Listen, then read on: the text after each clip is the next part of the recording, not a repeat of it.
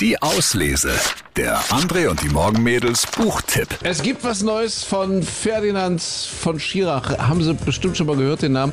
Das ist eigentlich ein ziemlich angesehener Strafverteidiger, der auch so prominente Leute durchaus verteidigt hat in seinem ersten Leben. Im zweiten Leben, als er nämlich Mitte, Ende 40 war, hat er angefangen zu schreiben. Und dann auf einmal wahnsinnig erfolgreich zu schreiben. Seine Bücher sind eigentlich allesamt Bestseller.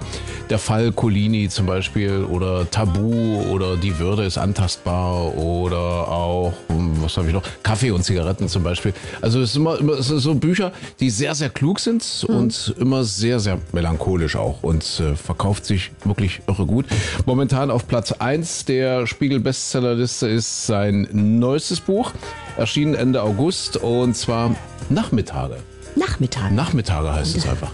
Und das sind diesmal so kurze Geschichten. Ich finde ja den von Schirach immer ein bisschen anstrengend zu lesen, weil er wirklich auch sehr schlau schreibt und so weiter. Aber diesmal wirklich kurze, in sich geschlossene Geschichten über die Dinge, die unser Leben verändern, über Zufälle, falsche Entscheidungen und die Flüchtigkeit des Glücks. Also ein bisschen Anspruch, aber eben kurz zusammengefasst. Ja, schmökern Sie mal rein. Ferdinand von Schirach Nachmittage. Die Auslese.